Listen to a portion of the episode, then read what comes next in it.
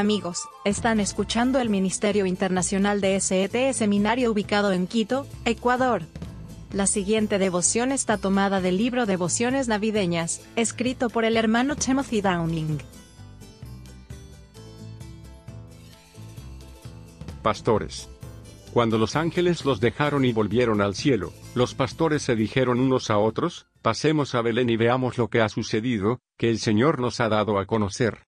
Así que se apresuraron y localizaron a María y José, y encontraron al bebé acostado en un pesebre.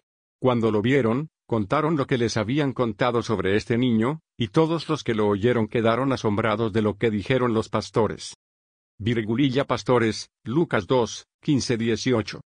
Escoria de la tierra. Las personas que trabajaron como pastores en los campos alrededor de Belén durante la época de la primera Navidad fueron consideradas las más bajas de las bajas. Tenían reputación de ser deshonestos y groseros. Eran el tipo de personas que deberían evitarse. Sin embargo, cuando el santo Dios de toda la creación anunció el nacimiento de su Hijo, fue a estos réprobos a quienes envió a sus ángeles.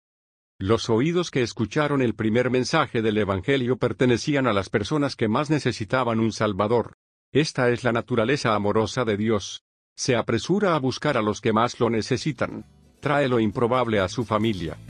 Mi esperanza para ti hoy es que veas a los demás a través de los ojos de Dios. Nadie está demasiado lejos de Dios para ser salvo.